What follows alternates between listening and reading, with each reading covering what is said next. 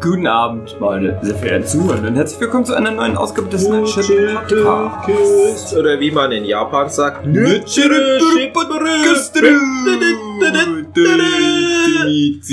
Ei.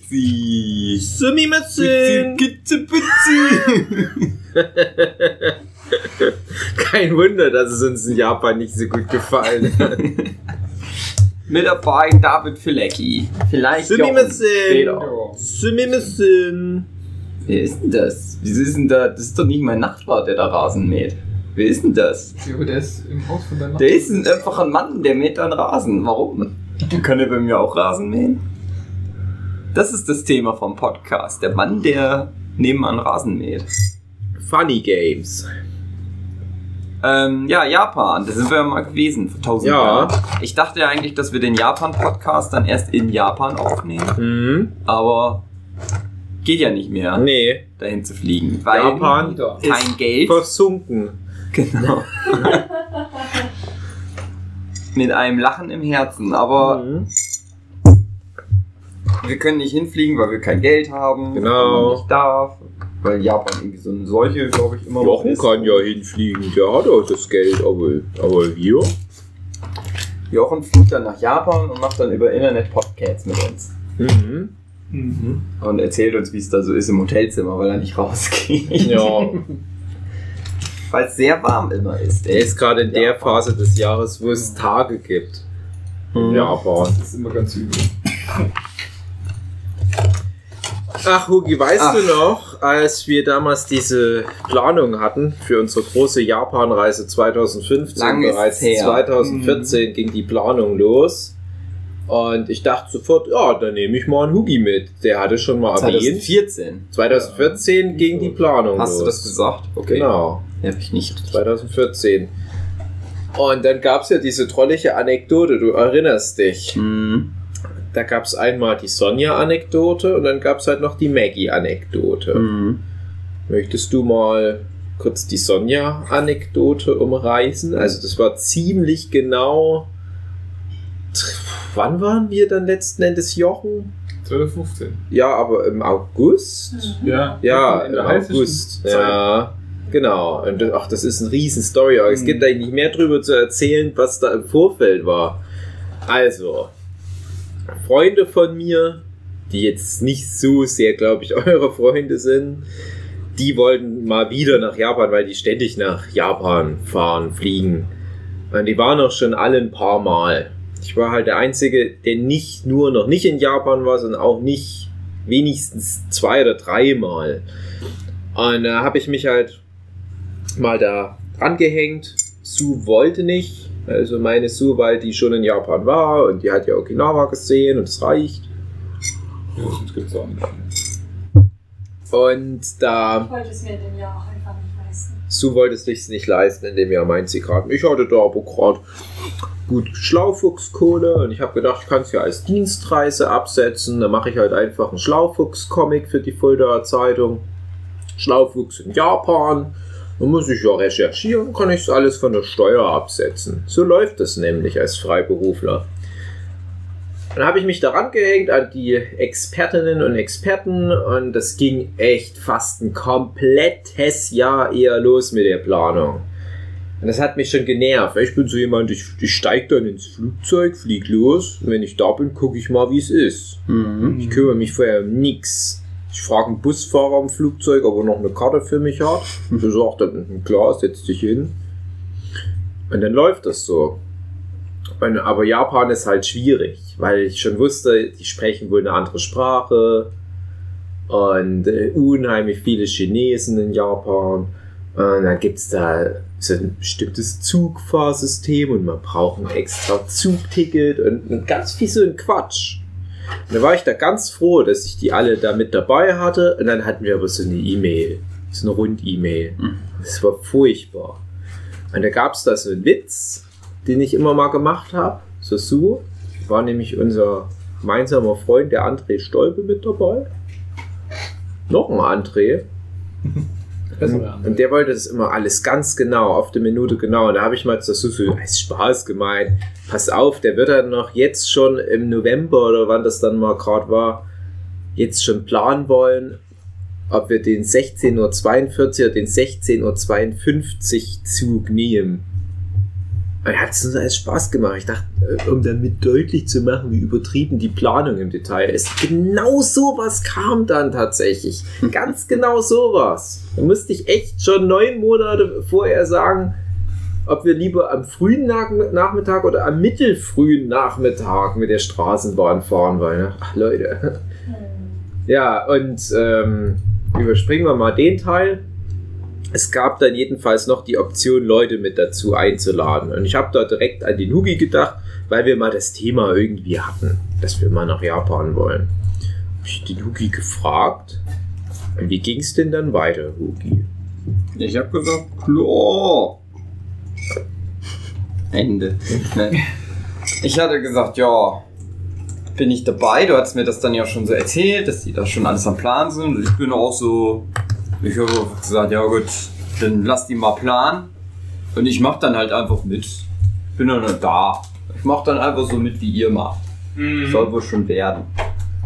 Aber, du hast ja die Sonja schon erwähnt, ich fand es nicht gut, dass ich da auch so Ja. kommen wollte. Und warum nicht, Hugi? Weil ich immer so frech, frech bin und laut. Mhm. Die hatte Angst, dass ich sie blamiere vor ihren Freunden in Japan. Also Mhm. generell einfach Japaniern, Mhm. die es da gibt. Dass die dann sagen, also die Sonja, die darf nicht mehr hier nach Japan. Die Sonja ist ein cooler Typ. Aber mit wem die sich abgibt? Ja, Hm. das geht immer gar nicht. Dann hat er mich ganz doll ausgeschimpft für irgendwas, weiß ich jetzt auch nicht mehr. Dann war es schon so, ach. aber ich habe gedacht, ach komm, ich fahr trotzdem mit. Ich mache mich dann ganz klein irgendwo, hab dann eine ganz schlechte Zeit, bin immer traurig die ganze Zeit in Japan, aber bin ich dann wenigstens mal da gewesen, habe ich das mal abgehakt. Und dann ging es weiter, die Planung erstmal für, weiß ich nicht, eine längere Zeit. Mhm.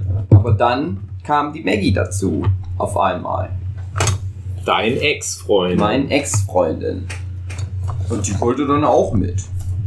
Mhm. Aber irgendwie, also sie hat immer gesagt, sie kriegt dann nicht den Urlaub, also der Termin stand dann schon, wann wir fliegen wollen. Mhm. Und sie sagte irgendwie, na, sie kriegt dann nicht so viel Urlaub. Bei so einem fucking Minijob. Ja, sie kriegt Ja, dann nicht den im Urlaub, H&M. nicht so viel und nicht zu der Zeit. Da war mal ihre Argumentation, als ich meinte, ja, dann scheiß auf den Job bei H&M. Es ist ja nur ein Job bei H&M. Der ist nicht gut bezahlt und wenn du wieder zurückkommst, ist die Chance gut, dass H&M noch jemanden sucht, weil die immer jemanden suchen. Naja, Du musst jetzt wieder von unten nach oben arbeiten. ja, von der Unterwäsche zu den Socken. Mhm. Naja, und das ging aber halt alles nicht. Und ich nehme halt mal an, dass es in Wirklichkeit nicht der Job das Problem Ja. war. Die hätte schon den Urlaub gekriegt, die hatte nur keinen Bock auf. Genau. Ich sag mal nicht unbedingt auf dich, Dave, und auf Jochen, der glaube ich auch schon geplant war. Jochen war da nicht eingeplant So. zu dem Zeitpunkt, da kommen wir ja dann gleich. Aber zumindest auf die ganzen anderen hatte die keinen Bock. Mhm. Was ich auch zumindest nachvollziehen kann. Ja, dann habe ich halt gesagt, ja gut, dann machen wir das irgendwie anders. Ich fliege dann mit dir dann da mal hin. Und Dave muss dann alleine fliegen sozusagen. Hm. Du warst dann ganz traurig, aber Ja. ich auch. Man, man kann ja noch mal kurz was zu dieser Sonja-Anekdote, als die mit dir gemeckert hat, erzählen. Das war eine Konichi.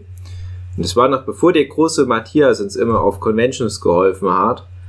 Und wir waren halt, wir zwei Jungs, der Huki und ich, und zwei Frauen, nämlich die Sonja und sogar damals noch die Sue, bei wahrscheinlich ihrer letzten Convention überhaupt, wo die mal als Verlagsmitarbeiterin dabei war. Die Sue musste aber Bachelorarbeit schreiben und die hatte gar keine Zeit für den ganzen Verlagsquatsch. Und Sonja macht da eigentlich auch nichts. Die ist zwar offiziell halt im Verlag, aber das ist halt mehr so ein Ding, damit die an Tickets rankommt. Und die fährt uns dann schon auch mal dahin und äh, guckt vielleicht auch zweimal am Wochenende vorbei und fragt, hey, alles klar bei euch? Und da war es halt auch so. Und dadurch musste der arme Hugi, der ja zu dem Zeitpunkt eigentlich mehr noch so als Zeichner galt, während er mittlerweile halt alles andere ist, der musste ganz viel anpacken. Das hat mir ganz sehr leid getan. Der arme Hugi, dachte ich mir. Und ständig wurde der noch ausgemeckert. Hugi musste teilweise ganz alleine den Stand führen, weil ich bei Club Signierstunden war.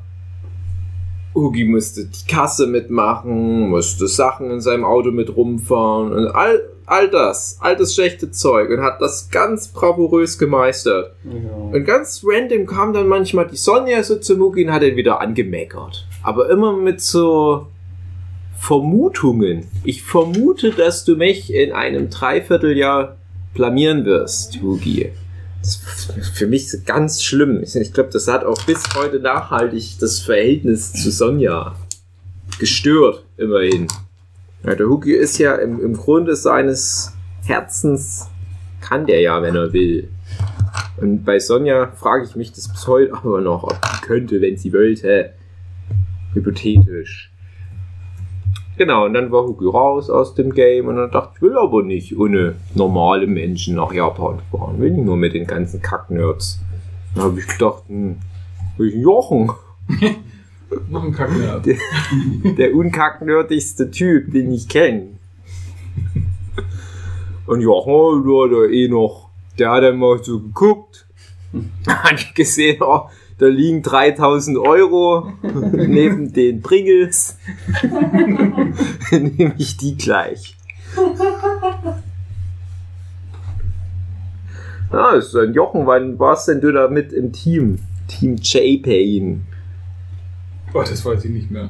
Aber das war auf irgendeiner Con, wo wir uns dann abends noch irgendwo zum Essen woanders hingesetzt haben. Ah, das war da. Ja, ja, das war die Con. Keine Ahnung. Zum Essen woanders hingesetzt. Zum Essen sind wir abends irgendwo noch hingelaufen zu irgendeinem Bahnhof und haben da noch was gegessen. Mhm. Dann hieß es so, so hey, ja, und, äh, wenn du dann auch mitkommst, dann machen wir das so. Das war nicht die Konichi. Ja, Keine Ahnung. ja, bestimmt sowas wie Buchmesser. Es war schon bestimmt auch noch äh, reichlich Zeit, oder? Bis, bis zur eigentlichen Reise. Ich denke nicht, dass du dann erst ganz, ganz kurz vor Schluss da dabei warst. Nee, ihr habt ja dann auch irgendwann mal ein Meeting gehabt bei euch. Und da habt ihr mich per Skype oder was es damals war. Stimmt, oh Gott, wie modern schon, ja. Das war quasi Corona vor Corona. Ja. Krass, ja, aber das war echt richtig schlimm, so diese Vorbereitung da für, diese Japan-Reise. Und ich weiß noch, wir waren ja etwa 16 Tage oder über einen Zeitraum von 16 Tagen. Das ist natürlich auch viel Zeit, was an, an Flughäfen drauf geht und so weiter. Und das ist ja aber viel. Also gerade Japan ist ein kleines Land flächenmäßig, ist ja auch kleiner als Deutschland, wenn ich mich da gerade nicht irre. Aber es ist halt auch viel nicht begehbar. Und dann denke oh, das grenzt es ja schon gut ein. Und jeder sollte halt mal ein paar Wünsche äußern, wo man hin will. Und ich hatte nur einen Wunsch. Ich wollte in die Präfektur Aichi, wo Akira Toriyama wohnt. Und ich dachte, ja, da laufe ich einmal durch, vielleicht sehe ich den. Man Wir kann die mit dem Luftgewehr den schießen. Also, Ja, wir, genau, wir gerade ein Modellbau Flugzeug in seiner Garage zusammenleimen, dachte ich, vielleicht sehe ich das. Und da hatte ich das Gefühl, da ging kein Weg ran, in die fucking Präfektur Aichi mal zu gehen. Ich habe noch gesagt, ja, aber es ist, ich weiß, das ist jetzt nicht der Tokyo Tower oder was, aber da sieht man halt mal was von dem ländlichen Japan. Da kam dann mal das Argument, ja, aber was wisst denn im ländlichen Japan? Ich, ja, also die japanische Kultur, wie sie ist, kenne. Ja, du verpasst nix. Das sieht alles gleich. aus. Ja, aber das kann ich mir vorstellen, dass wir das Argument auch für Städte anbringen. Ja, aber in Städten ist viel mehr los, gibt viel mehr Läden. Und was ich zu dem Zeitpunkt noch nicht ahnen konnte, war, wie wahr das dann alles sein wird. Also so meine Vermutung, dass es dann halt sehr städtisch wird und sehr monoton. Das ist halt genau das Problem, was ich halt bis heute mit mir rumschlepp. Es ging ja, wie gesagt, nichts ran an diese Präfektur Aichi-Nummer, was mein, mein einziger bescheidener Wunsch war. Ich, ich hatte das Gefühl, ich lehne mich da nicht zu weit aus dem Fenster, weil es eh quasi auf dem Weg gelegen hat. Um, von, von verschiedenen Zwischenzielen aus, die wir hatten, wie zum Beispiel Tokio, Osaka, Kyoto und dann nochmal Hiroshima ein paar Tage.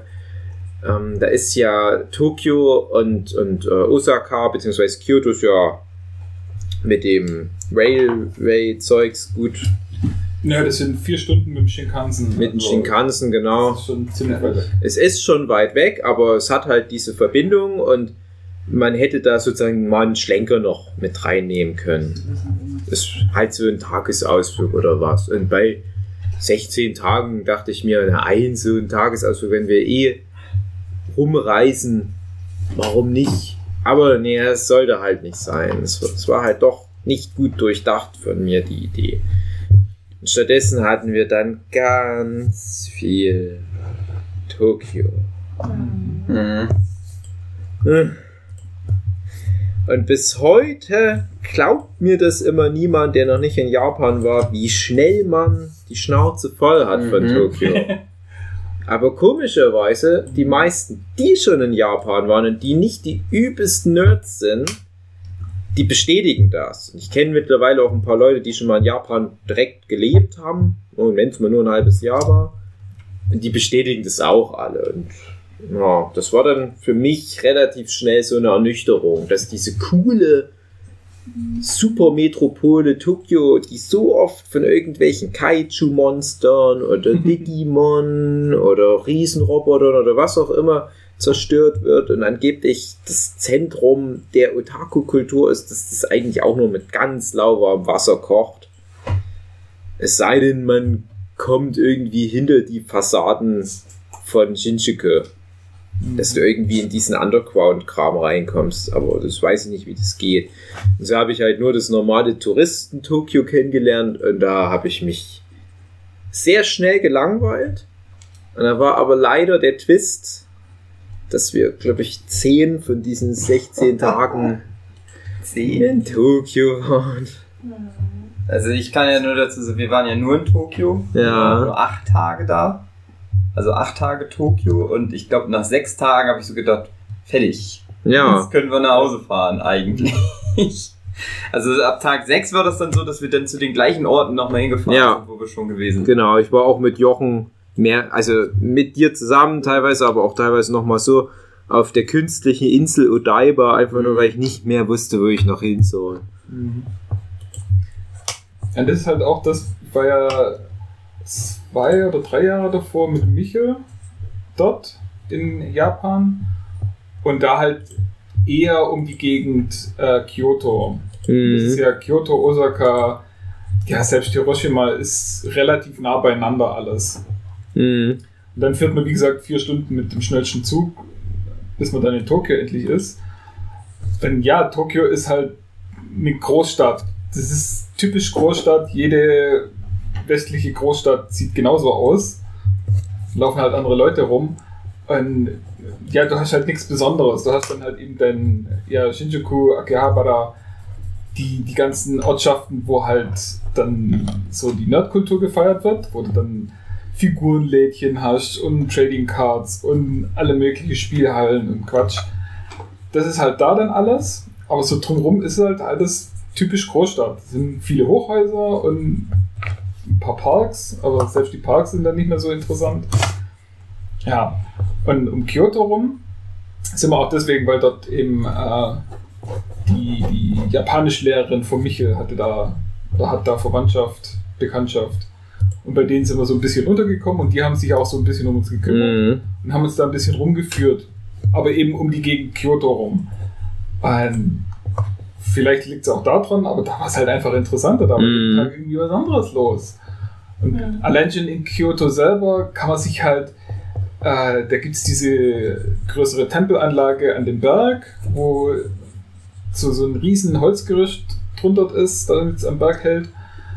Der Kiyomizu-dera. Ja, genau. Den gibt's und dann gibt's den, den die goldene Pagode, äh, kann man dort da angucken. Dann gibt's dieses alte Meiji-Schloss, wo man sich angucken kann. Das ist alles wunder, wunderschön. Nee, ist es überhaupt Meiji? Perioden. Egal. Das wissen unsere Hörenden eh nicht. Auf jeden Fall so eine wunderschöne äh, äh, japanische Schlossanlage. Also nicht so, so, so ein richtiges Mhm. Schloss, wie man sich eins vorstellt, sondern halt, das sind ja alles so diese Flachbauten, so einstöckig mit Papier drumherum. Mhm. Alles. Und halt riesen Gärten drumherum, die wunderschön angelegt sind. Alles ganz toll. Das schon allein. Und dann eben Osaka, da war man nicht allzu viel, aber das ist halt so Fressmeile sondergleichen. Also alles, was es zum Essen gibt, gibt es in Osaka. Ein ja, dann sind wir auch auf diese Insel da. Wo Also- mit dem anderen Typ da um die Berge rumgetrieben Mhm. Mit dem großen roten Tor mitten im Meer draus, was bei Flut geflutet ist. Und bei Die, die Insel Miyajima. Miyajima, genau. So hieß die. Die ist ja. Die ist doch auf der Coast von Hiroshima. Ja. Ja? Die ist genau zwischen den Hauptinseln, wo ich immer den Namen von einer vergesse. Also Hon Honshu, Shikoku und was ist Kyushu, genau. Und oben ist noch Hokkaido. Ja, ja, und aber zwischen den drei erstgenannten, da ist Mhm. halt die Bucht und da ist genau Miyajima da drin. Mhm. Und da kannst du halt auf alle drei Inseln gucken, wenn der Smog gerade nicht so doll ist. genau. Da kann ich dann auch noch mal ein bisschen was dazu erzählen, weil das war mit Abstand das für mich das Highlight. Ja, für mich war es mit Abstand das Lowlight. Ja, es liegt Äh, nah beieinander. äh, ich hatte da dummerweise, habe ja immer Probleme mit, der- mit der Sonne und habe mich dort dann morgens eingecremt oder war am Eincre Eincremen. Und irgendwie die Füße habe ich noch geschafft und dann kam irgendjemand und hat mich gestört und dann habe ich vergessen, die Arme einzucremen ins Gesicht. Und ja, das war's dann für mich, weil danach Hm, bin ich erstmal eine Woche lang komplett nicht mehr benutzbar gewesen. das ist echt, echt äh, richtig dumm, dummes Pech gewesen. Ja. Das hat mir auch ganz sehr leid getan, weil du warst ja dann wie ein Vampir. Du konntest nur noch bei, bei Nacht raus. Mhm. Ja, und ich, also ich meine, ist halt eben klar und das hatte ich ja anfangs schon angekündigt. Äh, falls ich irgendwo mal Sonnenbrand krieg, dann war es das für mich. Mhm. Ich habe das bis dahin immer, hatte ich immer so gedacht, ach, der Jochen, der braucht nur Abhärtung. Es ist mehr so psychosomatisch sein Sonnenbrand. Ich habe es ja dann gesehen. Ja, das war, das war heftig, weil ganz, ich, ich hatte dann ja erst schon Huki verloren auf meiner Mission, dann hatte ich halt noch den Jochen verloren als einzigen normalen Menschen. Also ein bisschen, also ein bisschen heftig, aber ich hatte halt das Problem, was halt über diesem ganzen Trip für mich stand. Ich bin ja sehr laufgeil. Ich will ja dann immer rumwandern und am liebsten möglichst wenig wohin fahren. Ich will auch eigentlich nicht unbedingt wo reingehen, sowas wie Museen zum Beispiel. Mal mit. Ne? Also gerade wenn man so lange ist, dann kannst du auch mal ein Museum angucken, aber es interessiert mich halt einfach nicht so sehr. Ich will halt dann das, das Urtümliche sehen. Ich gehe dann auch lieber mal in so ein Dorf rein oder wie wir es ja dann auch gemacht haben, da diese, diese Vororte mehr angucken. Und aber natürlich trotzdem auch erstmal, um sich ein Bild zu verschaffen, so, so halt die Touristensachen abgreifen. Und wir sind angekommen und es war ja komischerweise auch irgendwie mit dem Chatlag, ich habe das überhaupt nicht verstanden, wie ich jetzt gerade rechnen muss. Und ich bin dann einfach, glaube ich, 40 Stunden wach geblieben. Mhm. Und wir hatten ja schon eine schöne Tour an dem Tag der Ankunft. Ich glaube, fix noch das Zeug in die Hostel reingeschmissen. Das war auch schon eine nette Geschichte. Da sind wir ausgestiegen, kamen wir mit dem Zug oder Bus oder was auch immer. Und ja, wo ist denn jetzt unser Hostel? Findet man nicht. Eine Karte und die Typis, also das ist ja auch was. Die ganze Organisation lag ja bei diesen anderen. Ja, Ich weiß nicht, ob du da irgendwo mit drin warst, aber ich war ja einfach nur, ich bin auch mit dabei. Mhm. Kümmert ihr euch mal um alles, ich bin Mhm. halt einfach auch mit dabei. so. Dann ging es halt darum, so, ja, wo geht's denn jetzt hin? So, ja, keine Ahnung. Dann hat man irgendwie eine Frau mit ihrem Kind auf dem Fahrrad, war gerade vom Einkaufen auf dem Heimweg oder was irgendwas. Und die hat mir dann so angesprochen, das war auch noch was, weil sich ja fast niemand ja. irgendwas. Die konnten ja alle ganz wunderbar toll Japanisch, aber keiner hat Ja. getraut, den Mund aufzukriegen. Mhm. Aber bei der hat es dann irgendwie geklappt. Und gefragt so, ja, Hilsa, wo denn hin? Und dann ist die ja tatsächlich mit uns auf dem Fahrrad dahin Die arme Frau. Mhm. gefahren. und sie sind so, also das ist halt einfach, das Japaner sind alle furchtbar nett, also alle Klischees sind komplett zu Ach, das sind jetzt gerade, du hast in den paar Sätzen hast du so, so etwa zehn Fässer aufgemacht, wo ich denke, ja stimmt, das gab's ja auch noch. Wo ich denke, das wird die längste Podcast-Folge aller Zeit, weil dieses mit diesen Klischees will ich auf alle Fälle nochmal bequatschen, wie die Japaner sind, aber auch, dass sich unsere Kumpane nicht getraut haben, mit Japanern zu interagieren, wo ich ja total Bock drauf hatte. hatte Ganz viele so. solche Punkte. Und, und äh, worauf ich halt noch hinaus will, wir waren ja am Anfang in Ueno, das ist ja schon eins der bekannteren Viertel. Du hast ja, was viele nicht wissen, Japan ähm, hat ja so dieses große Ballungsgebiet. Und Tokio ist einfach nur der eine Stadtteil, der Mhm. irgendwie zentral ist. Und deswegen heißt das alles Tokio.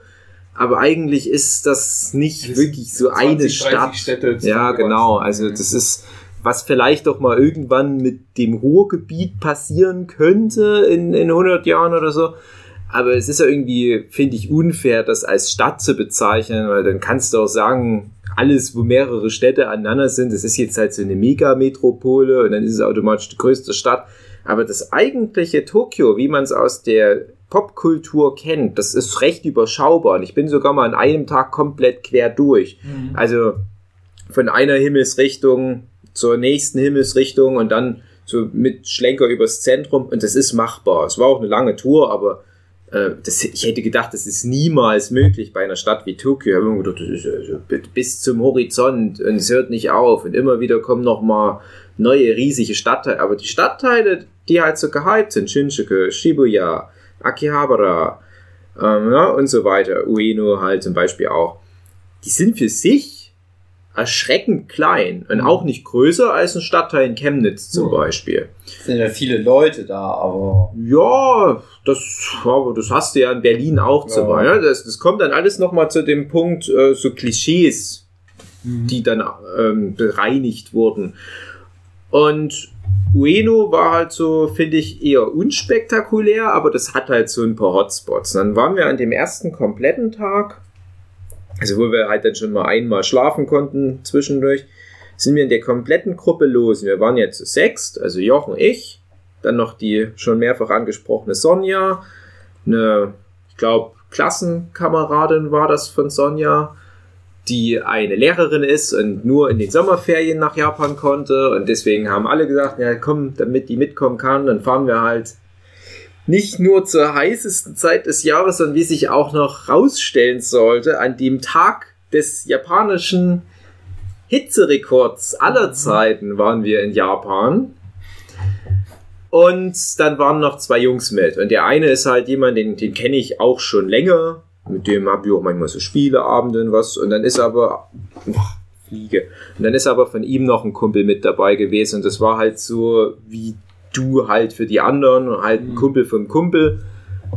Und mit dem hatte ich halt vorher noch gar nichts zu tun. Ich wusste nichts über den. Und es ist natürlich auch ein bisschen schwierig, da reinzukommen. Mit den anderen habe ich mich ja zumindest schon manchmal auch getroffen und erhalten, schon genug. Und der erste Tag, finde ich, der funktionierte noch ganz gut. Und alles sind ja mitgelaufen Mhm. durch Ueno und es war gar nicht ohne. Also, da rede ich heute noch manchmal davon, wie weit da der Jochen damals noch gelaufen ist. Aber halt, noch beide Füße. aber nicht nur der Jochen, sondern halt auch so Leute wie, wie die Sonja, die sonst auch sehr lauffaul ist, aber da sind alle mitgelaufen. Es hatten dann noch alle Probleme, Blasen und so. Selbst ich hatte Blasen, weil ich halt die Luftfeuchtigkeit unterschätzt hatte. Und da war halt viel Reibung im Fuß. Ja, so what. Aber das waren einige Kilometer. Und dann waren wir noch schön in, in so einem Park mit einem Zoo dran. Den Zoo haben wir nicht mehr besucht. Ich habe dann immer erst After Effects gehört, dass das so ganz wichtige Landmarks sind in Japan. Ja, das ist der berühmte Zoo von Ueno. Ich, mhm. ich stand mal davor, kannst du mal sehen. Aber dann waren wir halt im Skytree. Das war halt Hammer noch am für mich. Tag, Das war alles am ersten Tag. War richtig vollgepackt. Da dachte ich, okay, das fängt gut an. Und alle haben gemeinsam was gemacht, äh, was mich ein bisschen gestört hat. Es kam schon am Anfang direkt so ein paar nervige Seitenhiebe, weil ich nicht alles so gut konnte wie die, weil die ja schon Experten sind. Und dann habe ich Trottel. Ich habe an dem Tag war ich zweimal essen, also so- Imbissessen geholt und wusste ja nicht genau, was das alles ist und habe teilweise nur irgendwie versucht, eine Nummer zu nennen Mhm. oder was. Und dann war das zweimal fast das gleiche, was ich bestellt habe. Da konnte ich mir die ganzen zwei Wochen anhören, dass ich ja so ein Gewohnheitstier bin. Ich esse ja immer nur das Gleiche und habe Angst, was Neues auszuprobieren. Ich dachte, na, fickt euch doch mal sowas von. Naja, aber auf alle Fälle ging es da schon Ja. los, dass so ein paar Reibungen waren. Dann habt ihr euch Aber abends irgendwie noch gekabbelt, gleich auch am ersten Tag, wo, wo du dann irgendwie was erklären wolltest und die andere dann immer so, ja, und wo sind deine Beweise? Mach das doch mal. Ja, Genau, gib ah doch mal deine Gott, Quellen das an. war denn das? Das war ganz schlimm. Jetzt, du Ja, sagst. keine Ahnung, um was es ging, das war einfach nur Bullshit. Ja. Ja, Ich, ich hatte irgendeine eine Studie da gelesen, das war irgendwie eine Woche vorher und das war irgendwas Interessantes, irgendein interessanter Fun Fact, Mhm. was man halt mal so droppt. So, ich habe jetzt von dieser Studie gehört bei Deutschlandfunk oder was, und ist das nicht interessant? Und dann ging es die ganze Zeit, gib deine Quellen an. Äh, schreib mir eine 60-seitige Dissertation darüber. Und ich so, ja, ich dachte, ich, ich mache hier so ein bisschen Konversation. Nee, ganz dumme Idee. Und da habe ich dann echt noch, glaube ich, auch am ersten Tag angefangen. Das ist ganz schlimm, ich darf da gar nicht drüber nachdenken. Ich hatte so ein Reisetagebuch.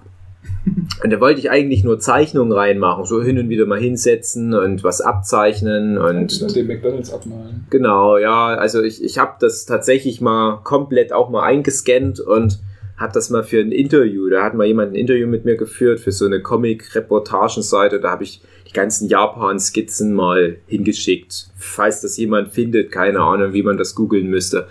Ich hatte da ganz viele Pläne, was ich damit machen. Das sollte erst so ganz trollig sein. So mein Abenteuer in Japan. Zwei Wochen. Und hey, hier, Slice of Life. Und jetzt sind wir hier, jetzt sind wir hier. Guck mal, wie lustig. Und ich habe aber gleich gemerkt, das wird doch wohl gar nicht so lustig, die Nummer. Und dann wurde das recht traurig. Ich habe mich recht schnell dafür entschieden, das doch nicht fortzuführen, das Projekt. Und habe dann aber mir Notizen geschrieben, falls ich das doch noch mal aufbereiten will. Weil ich aber Angst hatte, dass die anderen mal in mein, mein Buch da reingucken, habe ich die Notizen verschlüsselt und wusste dann nach der Reise nicht mehr, was die ganzen Kodierungen bedeuten. Und da habe ich aber auch so ganz viele nur so Schlagworte hingeschrieben. Es war manchmal ganz banales Zeug wie Auto, Koffer. Und dann damals wusste ich aber noch, ah ja, das war ganz schlimm. Da habe ich mich ganz doll gestritten mit der und der Person über irgendeine dumme Koffernummer. Ne? Nur so als Beispiel. Und das ist ganz, ganz viel Spannung gewesen, so, ganz viel Konfliktpotenzial. Ich habe mich dann fast gar nicht mehr getraut, überhaupt noch was zu sagen. Aber Ich habe gedacht, ja, aber in dem ersten Tag immerhin sind alle mitgekommen. Das läuft bisher gut. Nächster Tag, alle hatten Blasen, keiner hatte mehr Lust. Wir hatten, glaube ich, so eine kleine Alibi-Tour, wenn überhaupt noch gemacht. Ich weiß es gerade gar nicht mehr. Da war dann schon echt schon wieder Abreise zum nächsten Ziel. Ich dachte, irgendwas Kleines war vielleicht noch, irgendeine Mini-Tour. Ich habe dann schon gemerkt, okay, also so das, was der erste Tag versprach, das Thema ist durch. Und ab da war, war ich dann froh, wenn überhaupt mal noch jemand irgendwo ein Stück mitgekommen ist, aber ich durfte dann nicht mehr so viel erwarten. Und ich war dann ab da ganz viel nur noch alleine unterwegs. Und das fand ich dann schon ein bisschen traurig. Oder hast du kleine japanische Kinder belästigt? Ja, das war schön. ja, solche Anekdoten, da, da habe ich dann zum Glück einige sammeln können.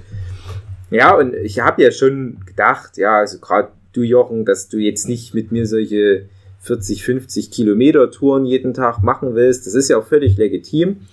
Aber der Punkt war, die anderen haben mir das versprochen, dass die das mit mir machen, dass die sich so ein bisschen reinteilen, Mhm. weil niemand von denen, bis so vielleicht der andere, der es zumindest behauptet hat, die Physis hat, um halt solche langen Touren ständig mitzumachen. Aber dafür hatte ich dann im Vorfeld bei diesen einjährigen Vorbereitungs-E-Mails und Live-Treffen und Skype-Phonaten, ne, ich das immer mal wieder angesprochen, Leute, das ist meine Bedingung, ihr müsst viel mit mir wandern gehen. Könnt ihr alles, ja klar, wir können uns ja reinteilen und ja, so 10 Kilometer am Tag, das sollte jeder von uns schaffen. Es voll vergessen. Es war der eine Tag und vielleicht noch dieses eine Mal auf Miyajima kann man noch mitzählen. Ja, wenigstens der, also der hat ja, ich weiß es nicht mehr so genau, aber der hatte doch eine ähnliche Physis wie der Miss äh, Matthias. Genau, ja, riesig und schlaksig. Und mit ihm hat sich das doch dann Genau. Aber nur einmal. Genau. Und da war ich aber, äh, bin ich dem heute noch dankbar. Ich habe den Mensch danach nie wieder gesehen. aber ich bin dem ganz dankbar, dass der den einen Tag mit mir auf den Berg hochgeklettert ist. Es war ja auch sonst niemand mit. Es war ja wirklich nur ich, der Typ, den ich praktisch nicht kannte, der aber in unserer Gruppe war. Und wir waren halt auf der Insel Miyajima. Das ist ja, du bist ja auch mit äh, draufgefahren mit der Fähre. Und die Insel Miyajima wusste ich da zu dem Zeitpunkt noch gar nicht, was das so richtig ist. Ich dachte, na komm, das war unser letzter Tag in Hiroshima, nimmt man das mal noch mit. Ich hatte halt die Wahl, entweder ähm, ich, ich fahre mit der Fähre mit rüber nach Miyajima oder ich kletter auf den Berg, weil ich mal so einen Film gesehen hatte mit Richard Gere, der Verwandte in Japan hat und die besucht der und dort bereiten die in Hiroshima diese ganze Atombombennummer auf und da sind die auf dem Bergkamm in dem Film. Da ist halt seine Oma oder was seine japanische Oma und die hat da oben auf dem Bergkamm eine kleine urige Hütte und der ganze Film ist halt zur Aufbereitung der amerikanischen Schuld aus Sicht von einem Amerikaner, der zu seinen japanischen Wurzeln zurückkehrt. Blablabla. Und ich dachte, ich wollte einfach mal auf diesen Berg kommen. Und ich, ich wusste halt nicht viel über Hiroshima. Und es hieß dann immer, ja, dieses Miyajima ist nicht schlecht. Und ich dachte, da gehe ich halt mal hin. Und ich habe dann nachträglich ganz oft gelesen bei solchen Top Ten Listen, dass das Platz 1 ist. Also ganz oft war Miyajima Platz 1 bei Places to Visit, äh, wenn du mal nach Japan rüber schipperst. Und da war ich dann doch sehr dankbar für diesen Zufall. Die haben halt da dieses große Tori, also dieses Tor im Wasser und wir hatten da Glück, weil gerade Ebbe war. Dann konnten wir das besichtigen und ich kenne ganz viele Leute, die auf Miyajima auch schon mehrfach waren und nie Glück hatten mit der Scheißflut. Immer ist das Tor unter Wasser. Wir so, wir fahren mal einfach so hin, wir wissen ja nicht mal, was, wo wir hier sind. Aha, das wäre wohl sonst unter Wasser. Mhm, na, wir können jetzt einfach rumgehen. Und dann, das absolute Highlight ist aber auf Miyajima, ist ja alles voller Rehe. Und die Rehe sind lieb. Und da kannst du dann einfach so deine Hose ausziehen, die Erdnussbutter so ranschmieren und kommt die Rehe und kuscheln. Nein, aber die Rehe, die sind halt so, die sind nicht domestiziert offiziell. Also sind an Menschen gewöhnt. Ja, und es gibt ja in Japan mehrere solche Orte. Es gibt ja auch mit Füchsen so ein Dorf und mit Affen und bla bla. Das ist halt die Rehinsel.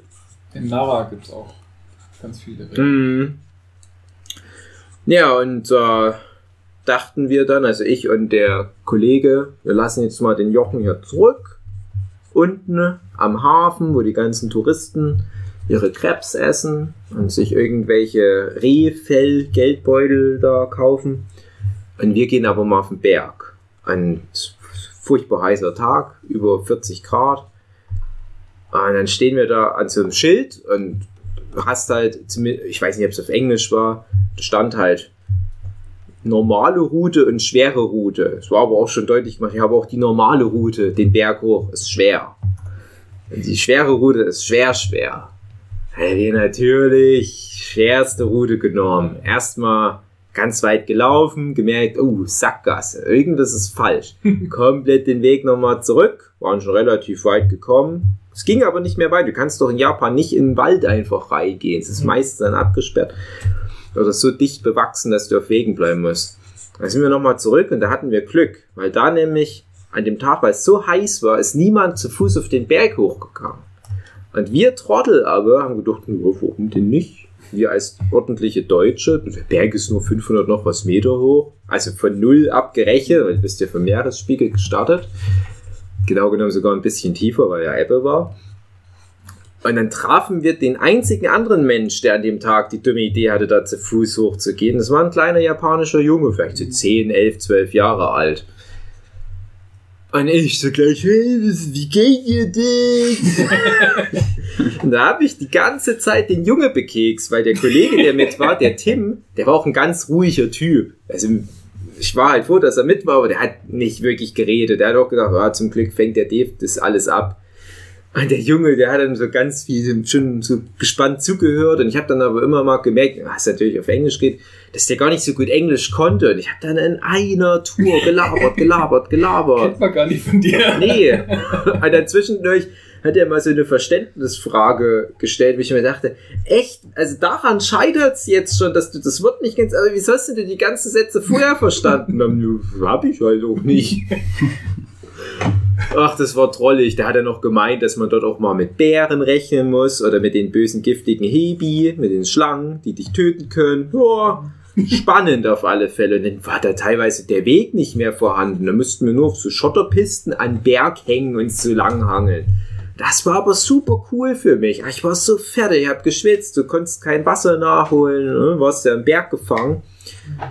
Und das war richtig harte Arbeit. Und ich sag bis heute, das war so einer der härtesten Bergbesteigungen für mich. Und ich war schon auf einigen Bergen drauf, aber alleine durch das Klima dort, weil es halt auch wirklich teilweise gefährlich war, war das schon richtig heftig. Und es war aber dann so verdient, da oben anzukommen. Ja, und dann kam dann die eine aus der Gruppe, kommt dann auch noch hoch und meinte, ja, auch schon auf dem Berg gewesen. Boah, das ist eine Bushaltestelle. Ja, ja, genau. Und die hat das, aber also ich müsste das ernsthaft mit ihr diskutieren, ob das genauso viel wert ist. Und sie hat gemeint, ja, ich muss ja dann auch noch ein Stück laufen. Die meinte da halt die 200 Meter von der Haltestelle bis zum endgültigen Gipfel. Hat die wo ist denn da dann noch der Unterschied? Ja, das waren aber sehr ernsthafte Diskussionen, die da geführt werden mussten.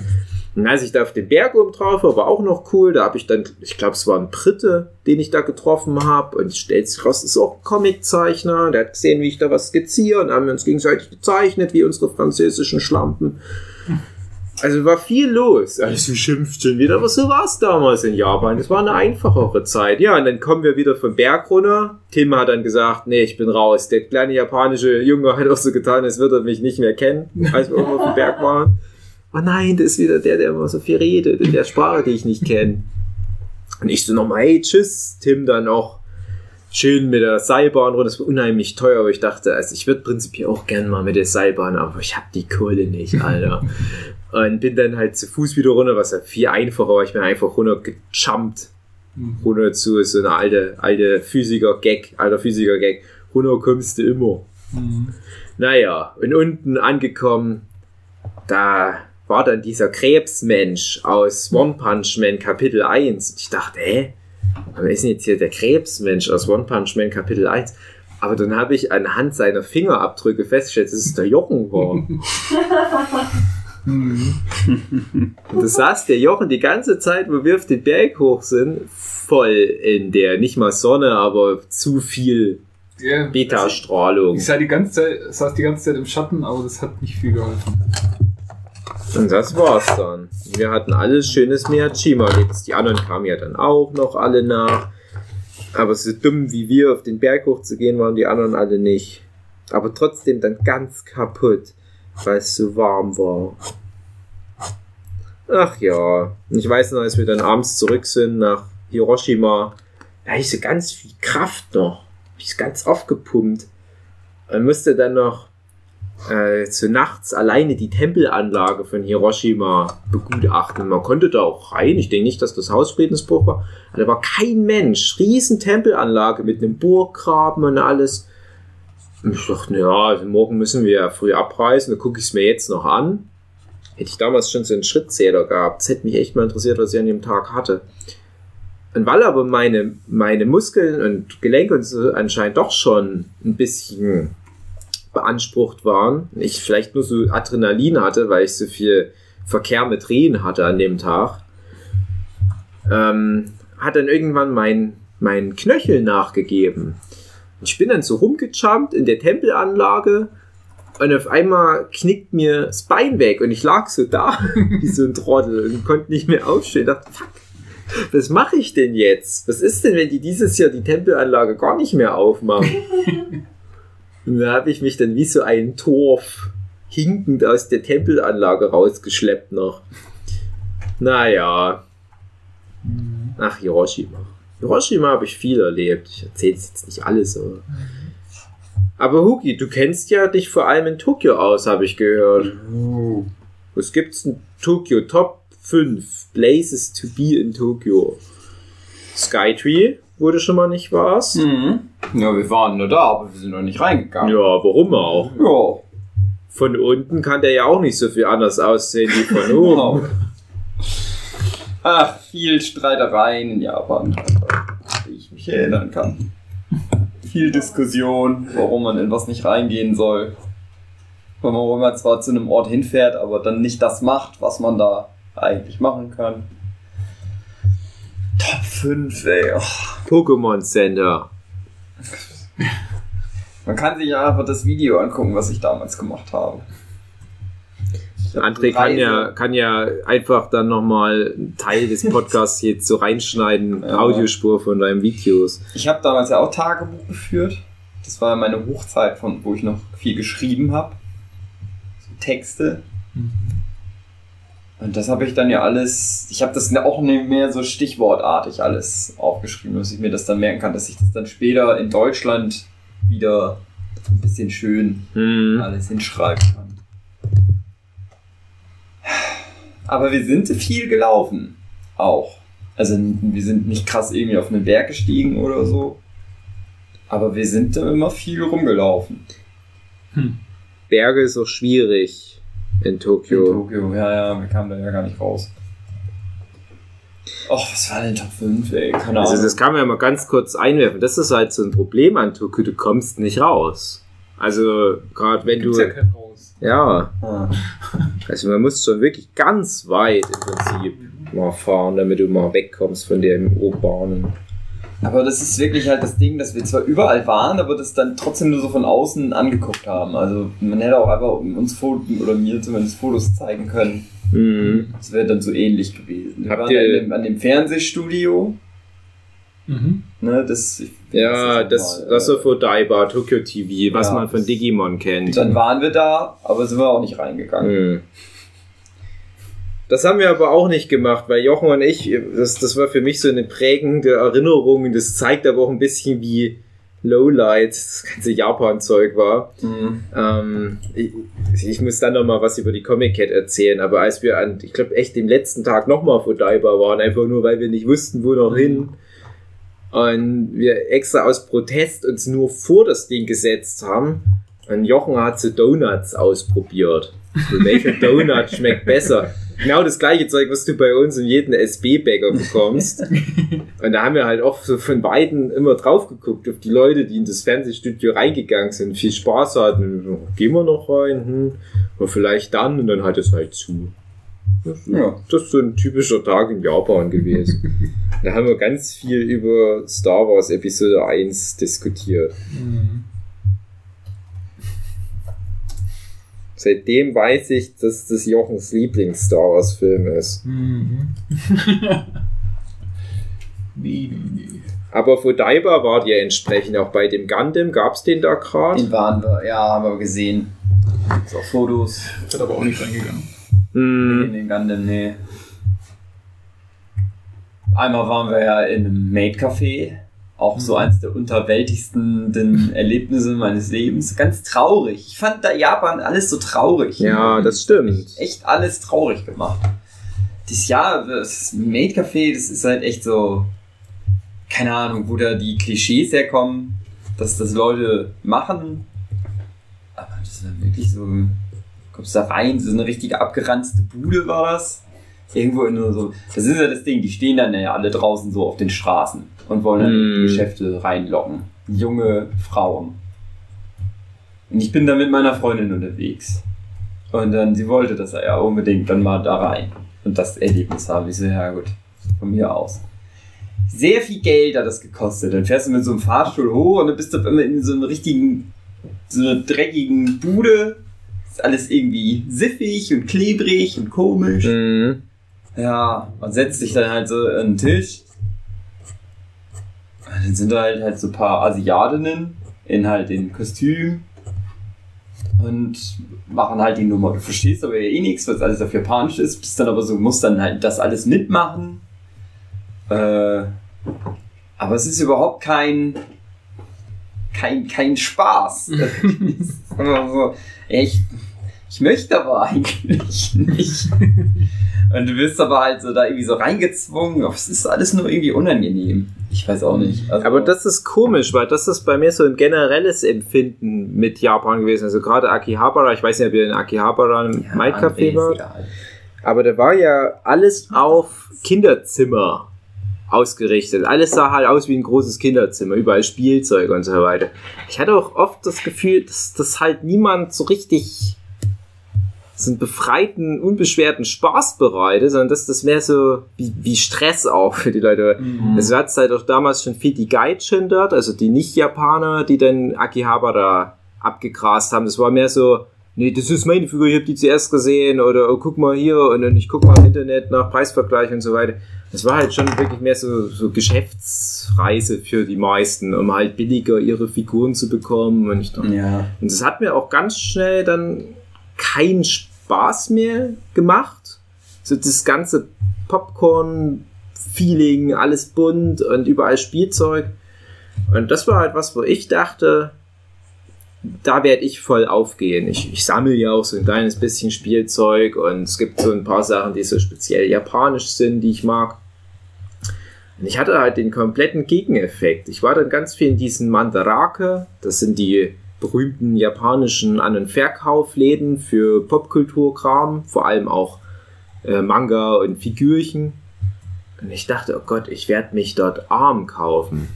Hab nichts gekauft. Ich habe Geschenke für die Sue mitgenommen. Und habe immer für Jochen geguckt, ob die C18-Figuren haben. Das war aber noch kurz vor Dragon Ball Super. Mhm.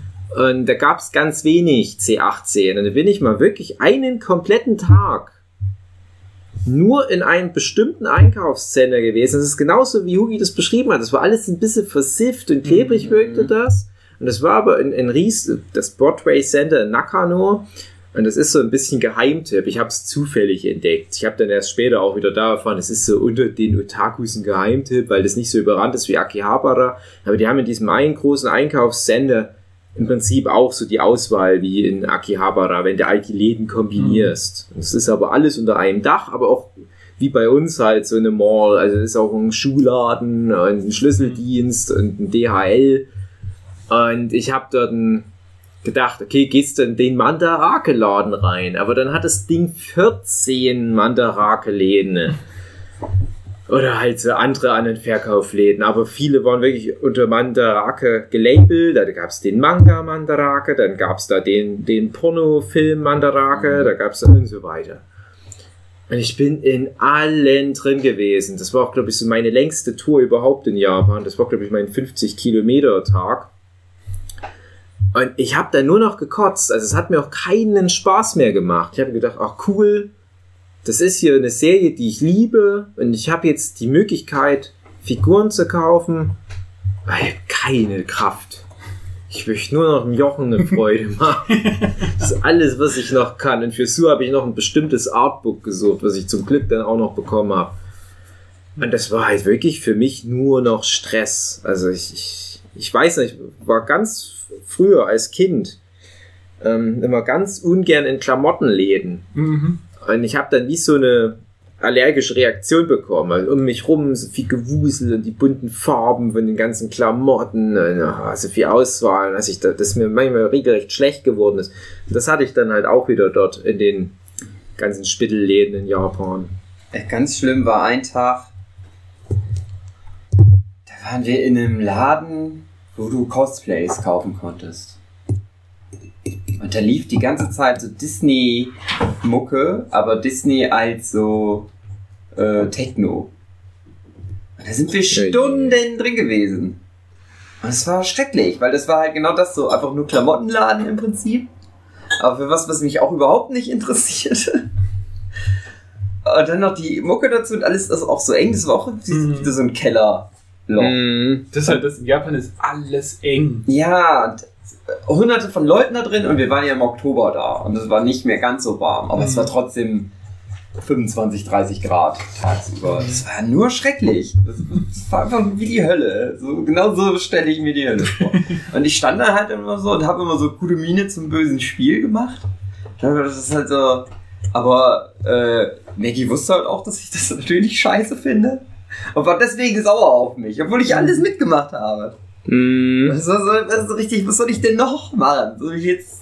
Ich kann mich ja nun mal nicht äh, das in mich reinzaubern, dass ich jetzt das geil finde, mir so Kleider anzugucken.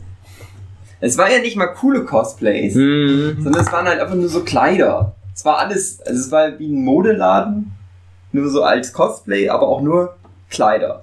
Nicht Ja, irgendwie so- eine coole Rüstung oder so. Oder Ja, dann eher so diese ähm, Schuhmädchen Lolita. ja, genau, so Lolita-Sachen. Also auch nicht mal richtiges Cosplay, sondern Einfach nur mit Rüschen und Ja. Zeug. Ja. wie war das so? Das hatte auch irgendeinen, oh, irgendeinen bestimmten Namen, aber. Oh Mann, ey. finde, es ist auch immer ganz schwer, das dann Leuten so rüberzubringen. Zu sagen, ja, das ist dann in echt so und so und so. Und ich würde ja, wie gesagt, dann auch noch gern so eine Liste machen, so vielleicht Top 5 der äh, Sachen über Japan, die man immer hört, die dann so nicht stimmten. Aber das ist halt was, wenn du das so Leuten erzählst, die total japanophil sind und sich das als Erfüllung all ihrer Träume vorstellen. Endlich mal Shinjuku, Akihabara, geil, Shoppingtour. Du denen erzählst, dass das alles nicht so geil ist, das nehmen die als persönliche Beleidigung wahr. Und ich glaube nämlich auch, wir tun uns in letzter Zeit keinen Gefallen mit unseren Folgen. Letzte Folge haben wir schon Anime gebasht, jetzt noch Japan generell. Dann machen wir noch eine Liste, die schlechtesten Manga aller Zeiten und die schlechtesten Sachen aus Japan, die man essen kann. Aber darum geht's ja nicht. Es geht ja wirklich nur darum, das mal ein bisschen in, in Relation zu packen. Und ich bin ja hin als jemand, der das Prinzip ja abgefeiert hätte, gern. Mhm. Ich wollte ja gar nicht das Scheiße finden, aber ich, ich war dann halt so unterwältigt einfach. Und das, dies, dieses äh, Kleine und so weiter, das habe ich ja schon geahnt.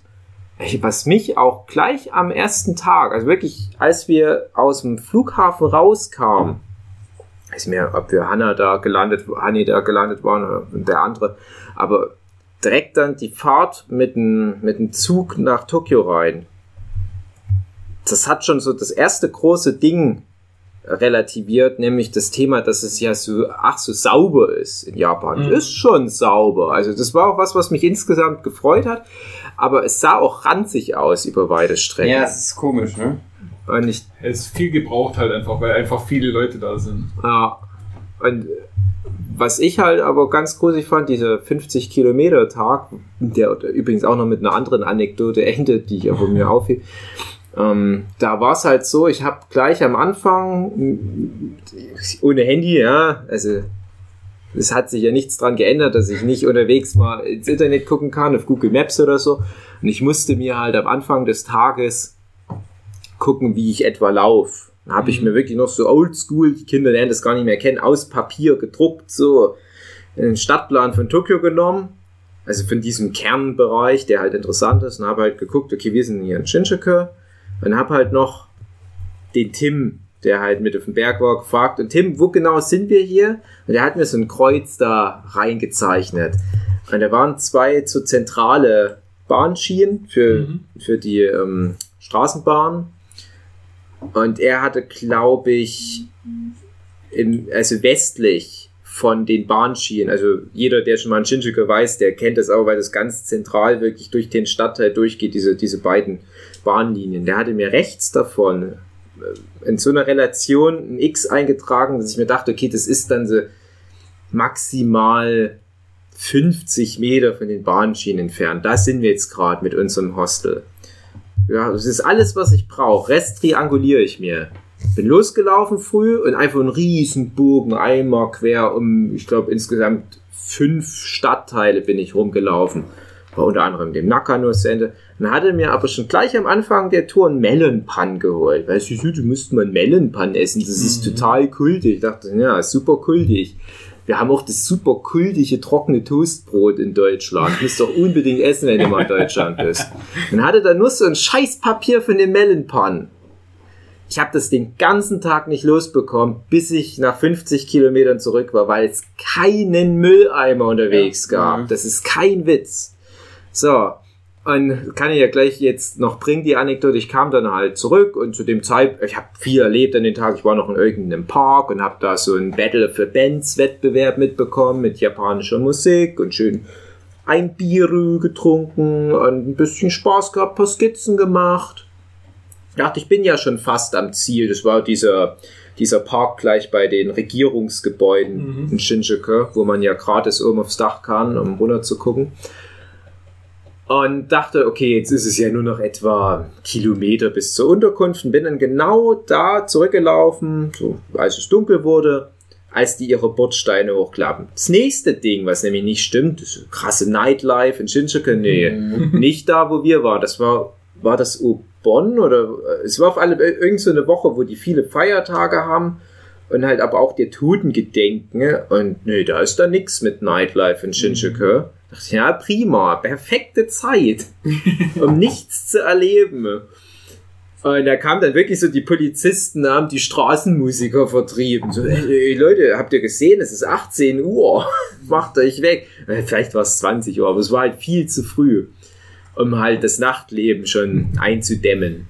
Ich dachte, naja, pff, jetzt kann ich ja gar nichts mehr hier machen. Dann gehe ich halt zurück zur Unterkunft. Und so, so rein von dem, was ich mir eingeprägt... Nee, ich hatte sogar den Plan mit. Das ist ja noch Mhm. schlimmer. Ich hatte den Plan mit und habe halt geguckt, okay, ich bin jetzt hier auf der Seite der Bahnschiene und ich muss da hin.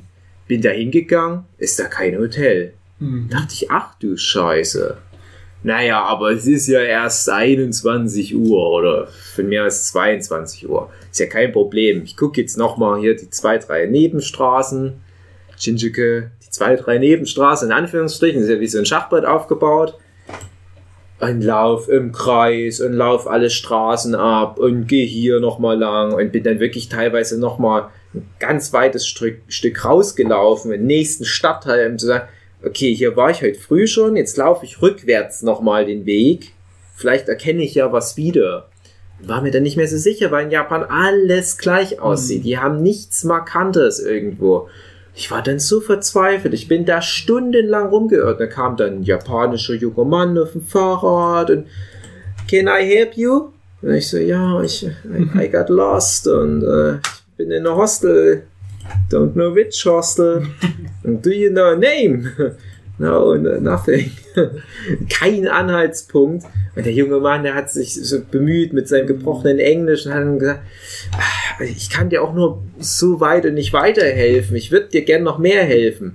Dann ruft dann so ein Straßenpolizist ran, so wie, wie bei Kuchikame. Mhm. Also ein, der da irgendwo so eine Bude hat und dann mit dem Fahrrad loszieht. Holt ihn so ran und, und fährt schon mal weiter. I wish you the best of luck. Dann steht so der Polizist neben mir und, und ich erkläre ihm die Situation und der Polizist noch so, oh. no, no English. Ja. Naja, Ja. bin ich weitergelaufen und irgendwie eine halbe Stunde später kommt der junge Mann mit dem Fahrrad zurück, weil er meinte, er hatte Angst, dass ich immer noch verloren umher irre. Und er hat gesagt, ja, warte mal kurz. Ich dachte, ah cool, jetzt hat er die Lösung. Ähm, ich habe halt fünf Minuten gewartet, dann kommen wir zurück mit einem Wassereis. Hat mir das Wassereis in der Hand gedrückt, das ist alles, was ich für dich machen kann. Aber ich wünsche dir alles Gute. naja, bin ich weitergeirrt. Und dann war es nachts um drei. Und dann habe ich gedacht, ja, vielleicht stimmt ja das X einfach nicht, was mir der Tim eingetragen hat. Ich guck mal nicht westlich von der Bahnschiene, sondern östlich. Und dann war es wirklich so. Also das war halt, wie ich schon vermutet hatte, so die Relation ließ drauf schießen, ja, so 50 Meter. Und ja, und ich musste nur eins in die andere Richtung weitergehen und da war es da, das Hotel. Es war halt doch ein, ein menschlicher Irrtum auf beiden Seiten. Für den Tim war das, also ich nehme es jetzt dem Tim auch nicht übel, der wird sich gedacht, guck doch einfach auf dein Google Maps. Aber 2015 hatte noch niemand ein Handy mit Internet. Mhm. Ich überlege gerade, wir hatten, wie wir das gemacht haben. Ich glaube, wir hatten sogar Handy mit, aber es hat überhaupt nichts gebracht. Wir haben uns trotzdem ständig verlaufen. Also ich kenne halt auch genau das, dass du rumläufst und dann Leute fragst und die können aber kein Englisch und dann nicken die nur freundlich und so sind alle super höflich, aber es ist halt so richtig so, ja, bringt mir alles gar nichts. Und ich musste ja auch immer die Leute ansprechen. Äh, Und dann war auch immer so. Es hat aber das hat uns nichts gefühlt. Und wir hatten, glaube ich, dann sogar ein Handy mit, aber es hat irgendwie nicht funktioniert. Keine Ahnung. Hm. Aber Ja, es- irgendwie ist man immer dann doch irgendwo hingekommen, wo man hin wollte, mehr oder weniger. Ich habe auch irgendwann mal einen Polizisten gehabt und der, das war der einzige Mensch in Japan, der Englisch konnte. Ein so ein Polizist. Da mussten aber auch erst ein anderer Polizist den holen, weil das der war, der Mm. Englisch konnte. In einer, in einer Touristenstadt. Ja, das habe ich mir Leute immer wieder habe ich mich gefragt, dass die nicht mal in Jinjuku irgendwo einen Polizist finden, der Englisch kann. Ja. Hm. Ja, es ist so eine gedruckte Karte auf Papier, ist schon nochmal viel was wert. Hatten wir, hatten wir, aber trotzdem irgendwie. Mhm. Das, weißt du, dann läufst du einmal in so eine falsche Straße rein und dann gehst du und gehst du weiter und bist auf einmal aber ganz woanders, kommst Mhm. du dann irgendwie raus. Und du denkst aber, du bist auf der Karte auf dem einen Punkt, du bist aber, keine Ahnung, Das war ja, fünf Kilometer woanders. wo, wo wir in diesen Toji-Studios waren. Mhm. Was? Toji? Äh, äh, Toei. Toei. Genau, also die Studios, die auch sowas wie, wie One Piece, äh, ja doch auch One Piece und Digimon und Pretty Cure und den ganzen Kram machen, ja. Mhm. Wo wir da durch waren. Es war ja schön, hat man sich Mhm. da alles angucken können. War auch ein schöner Tag insgesamt. Und dann wollten wir nur noch mal geschwind so ein bisschen drumrum wandern äh, zu, zur nächsten Bushaltestelle. Mhm. Dann laufen sie auch ewig in eine Richtung und ich denke so, hä, jetzt sollte man vielleicht mal wieder in die andere Richtung Mhm. oder wieder an den Bahnhof kommen. Also nee, nee, immer weiter geradeaus und dann so, ja, puh, ja, jetzt haben wir uns verlaufen. Wo soll man denn jetzt hin? Dann sage ich, ja, guck mal, da an der Ecke, da steht so einer. Frag den doch mal, wo es hier zum nächsten Bahnhof geht. Ähm, ja, oh nee. Ich möchte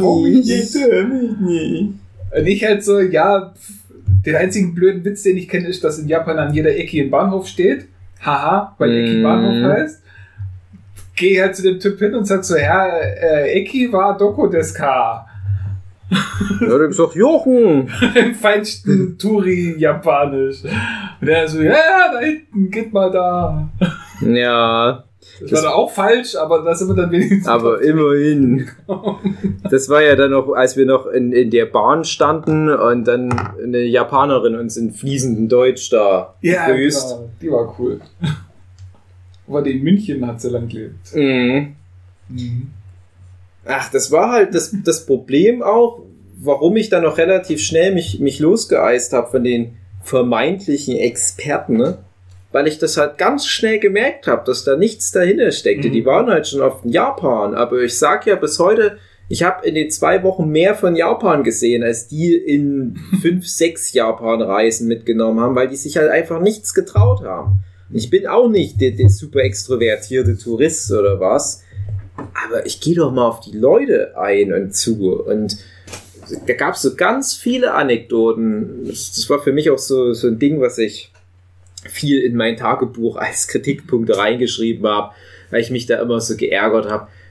Ähm, ein Beispiel, die, die Sonja hatte halt gemeint, als sie mal mit meiner Sue in Japan war, da hätten die ganz sehr mit so Fischerjungs geflirtet und Mhm. wären schon fast verlobt gewesen. Ja, und klar. und da hörst du halt immer so die Geschichten und, und äh, denkst, ah, Mann, ich habe da echt Respekt vor so einer Sonja, dass die da so offen mit den ganzen Leuten quatscht. Ich habe die nicht einmal mit einem Japaner reden sehen in, in diesen 16 Tagen. Und ich habe dann auch teilweise Sonja mal mitnehmen wollen und gesagt, hey, hier, da, da können wir mal ein bisschen Kontakte knüpfen oder was mit Japanern.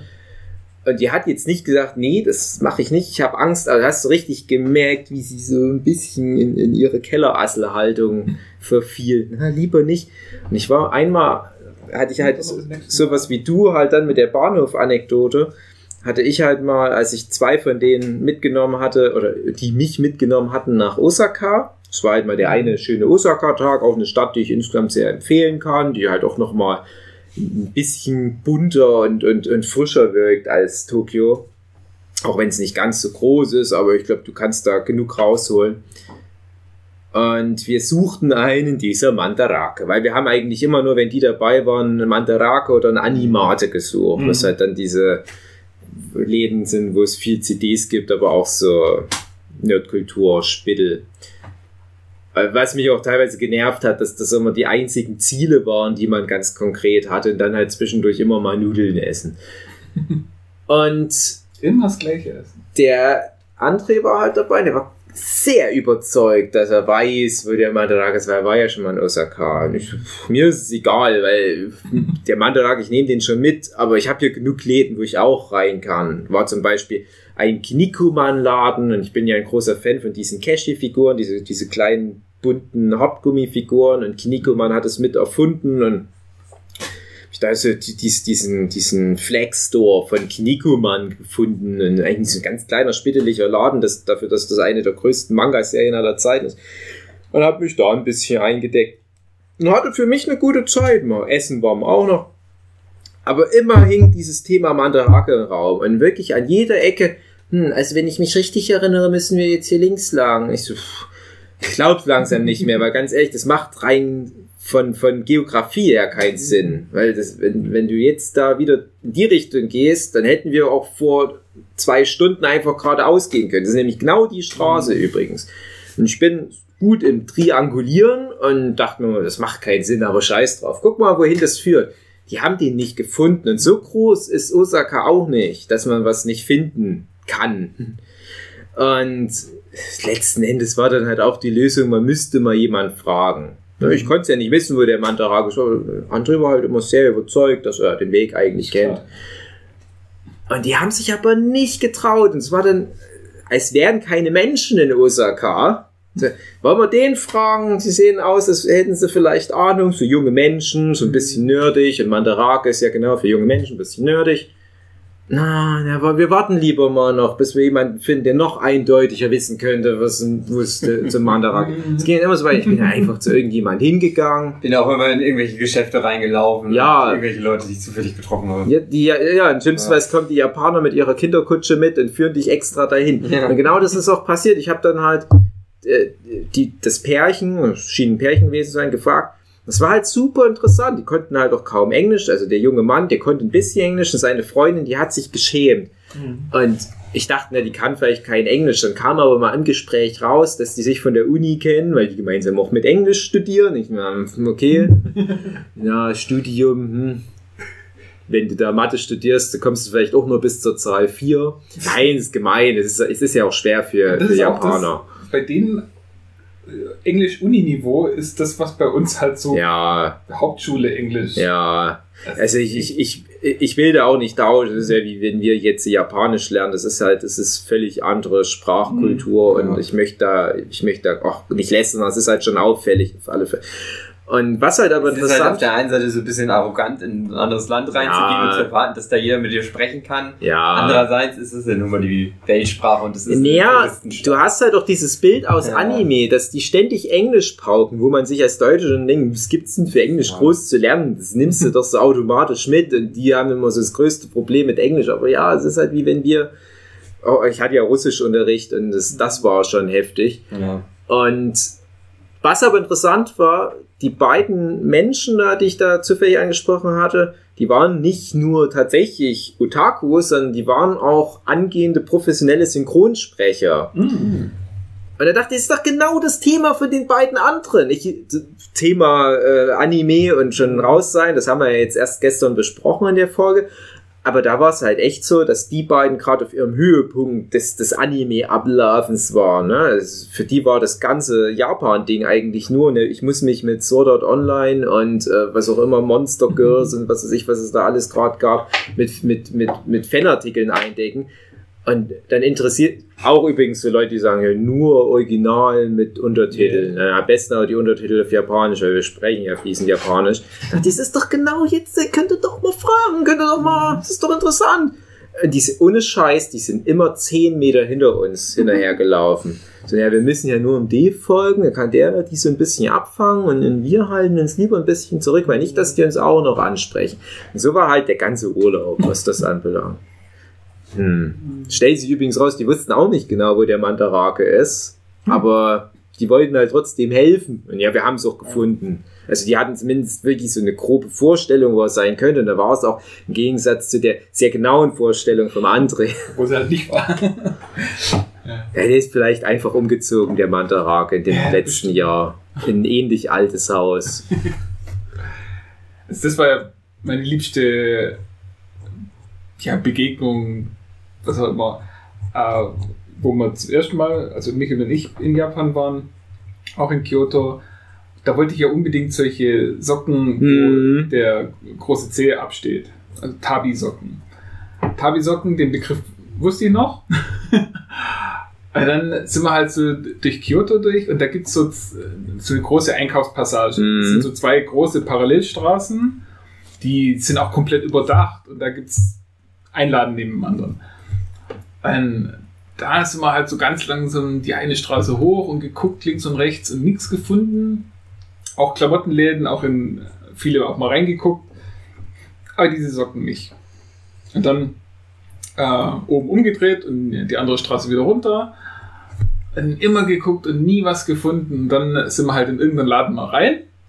Und da gab es zumindest mal Socken. Aber eben keine von diesen Tabi-Socken.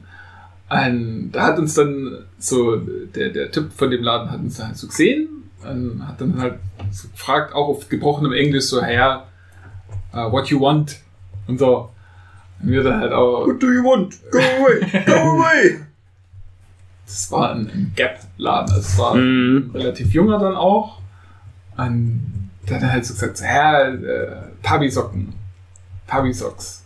Und er so, ah, hm, äh, guckt uns so ein bisschen an. Ja, Moment, verschwindet irgendwo hinten im Laden. Und wir so, hm, sollen wir jetzt warten oder was machen wir jetzt? Ähm, Hat er ein Wassereis gebracht. kommt so ein anderer, guckt so raus und hm, hm, okay, duckt sich wieder weg merkt ja, okay, die, die haben da jetzt irgendwas miteinander. Und dann kommt er raus und hat tatsächlich so aufgezeichnet, quasi die Strichzeichnung, Mhm. wo jetzt wir sind und wo die beiden großen Straßen sind und wo man da laufen muss, äh, so in irgendwelchen Hintergassen noch drumherum und dann kommt man zu so einem Lab, äh, äh, Shop, wo es eben diese Tabi-Socken gibt. Äh, Das war so beeindruckend, dass die sich wirklich die Mühe gemacht haben, Mhm. Da so quasi eine Karte zu zeichnen und, und uns, wo wir ja keinen Eindruck gemacht haben, dass wir jetzt bei denen im Laden irgendwas kaufen, also komplett selbstlos, haben die da einfach uns da geholfen. Ja, sind wir halt dahin und haben dann auch die Sachen geholt. Also, ich, Und die trägst du seitdem jeden Tag bis heute. ja leider nicht, weil das leider sehr dünner Stoff ist und der leider sehr schnell durch war. Ich weiß noch, wie Also wichtig doch dir das war, diesen, diesen Laden nochmal zu finden. Ja, weil das halt einfach so eine schöne Geschichte war. Und stattdessen haben wir das Battle Angel Alita Artbook gefunden. Oh. Was auch nicht schlecht ist. Was jetzt immer noch hält, also das ist aus Ja. Material. Obwohl es so dünne Seiten hat, hält es deine Füße jeden Tag raus. Genau. Ja. ja. Die andere Story war, also das ist auch noch was äh, von wegen, wie man in Japan hin und her kommt. Also ihr seid ja alles immer gelaufen. Voll Idioten. Mhm. äh, weil als Tourist kriegt man dort diesen Japan Railway Pass. Und der kostet irgendwie 200 Euro. 1000 Euro. Ja, ich glaube, ein bisschen teurer war, aber ich glaube, weil wir noch irgendwie Bonusleistungen mit hatten. Und ich glaube, das ist noch ein bisschen gestaffelt und das ist auch, glaube ich, nochmal, für manche Regionen muss man nochmal extra was mit draufpacken, aber insgesamt Ja. ist das so Flatrate rumfahren für ganz Genau. Japan. Also man kann dort alle Züge und alle Busse, wo dieses JR-Logo drauf ist, äh, kann man benutzen. Man kommt an allen äh, Bahnhöfen, äh, ohne irgendwas zu lösen, kommt man da dran vorbei. Äh, man kriegt den Shinkansen verbilligt zumindest, was Mhm. aber immer noch sauteuer ist. Also die eine Fahrt, äh, dummerweise habe ich den Pass dann auch noch verloren gehabt. Und, äh, Stimmt, da war ja auch mal was. Hm. habe ich halt gesagt, so, okay, dann gib mir halt einfach so ein Ticket für diesen Shinkansen-Zug. Und dann die nette Dame am Empfang so, hm, hallo? so, ja, ich, ich würde hier gerne so nach Tokio. So, mhm. Ja, dann hilf mir mal. ja, ja, mach mal. Was wollen Sie denn? Ja, ich hätte gerne ein Ticket im Shinkansen nach Tokio. So, ja, ja, der, der kostet aber Geld. So, ja, es ist okay, ich zahle es auch. Hm. Also die konnten auch wenig Englisch. Ich glaube, da stand dann immer noch einer dahinter, wo dann so ein bisschen hin und her übersetzt hat. Vielleicht war es auch ihr erster Tag und sie wussten noch nicht, was sie da jetzt zu tun hat. Keine Ahnung. Auf jeden Fall.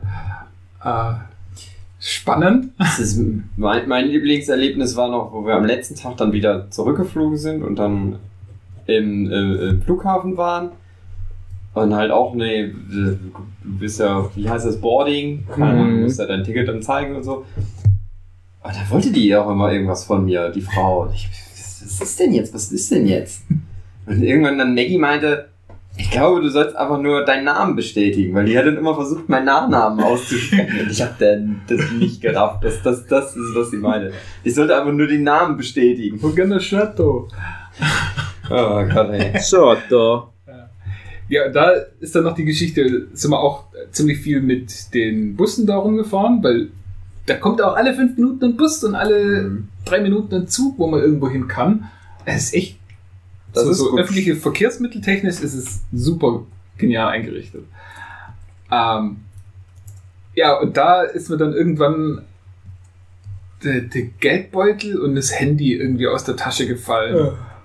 Dann wollte ich schon so aus dem Bus raus und dann schreit mir irgendeiner so hinterher so, "Äh, lä, lä, lä." Jochen! ja, und hat mir dann halt einfach das Zeug genommen. Wenn du da überlegst, wenn das in Berlin passieren wird, das wird alles nie wiedersehen. Mhm. Ja.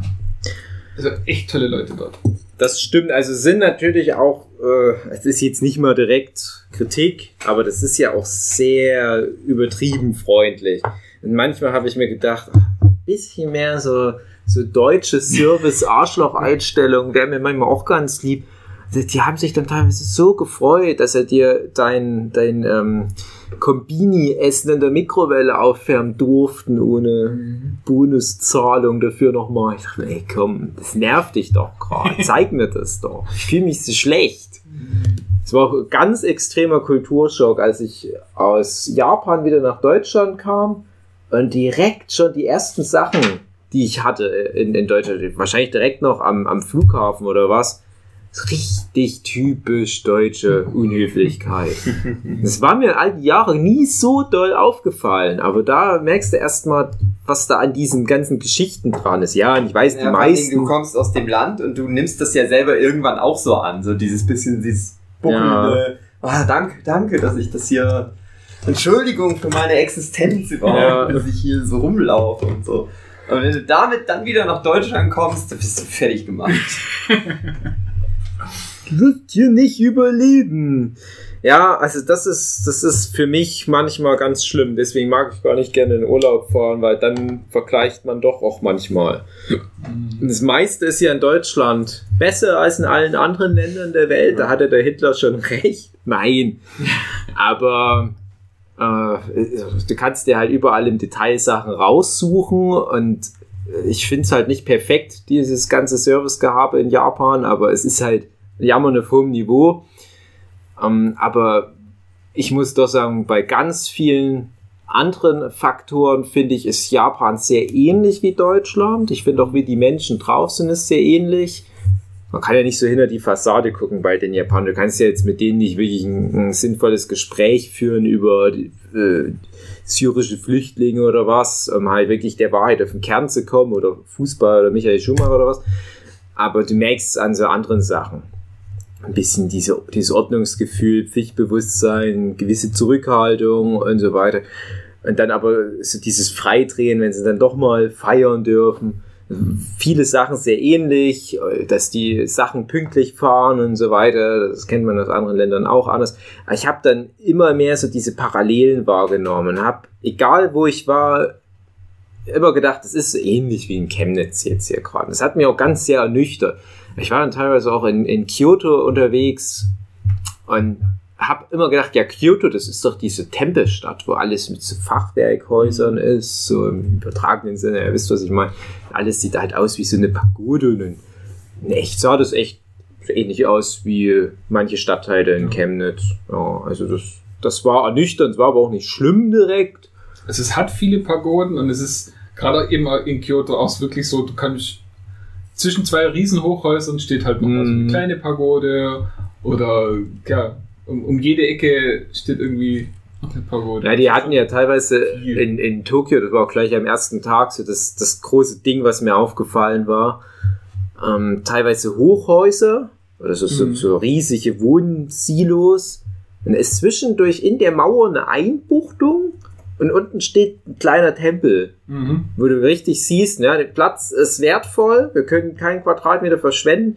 Dann lassen die wie so eine Lücke frei, um dieses Hochhaus um die kleine Tempelanlage drumherum zu bauen, weil das halt wohl so dort rechtlich gelöst wird. Zuerst, ja. Mhm. Ich würde sagen, ähm, noch kurz das ja. aller, aller, allerbeste in Japan. also wir machen auf alle Fälle noch weiter. Ich würde da nur eine Pause machen. Das kannst du auf alle Fälle erzählen.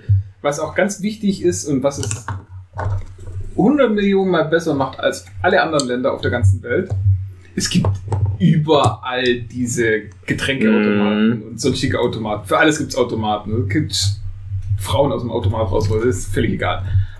Alles gibt es in Automaten und es ist geil, weil du musst mit niemand reden, du musst dich um nichts kümmern, du, weil, du musst irgendwie irgendwas mitnehmen, weil halt, ja, selbst wahrscheinlich auf dem Berg oben hat es doch bestimmt auch Getränkeautomaten gehabt.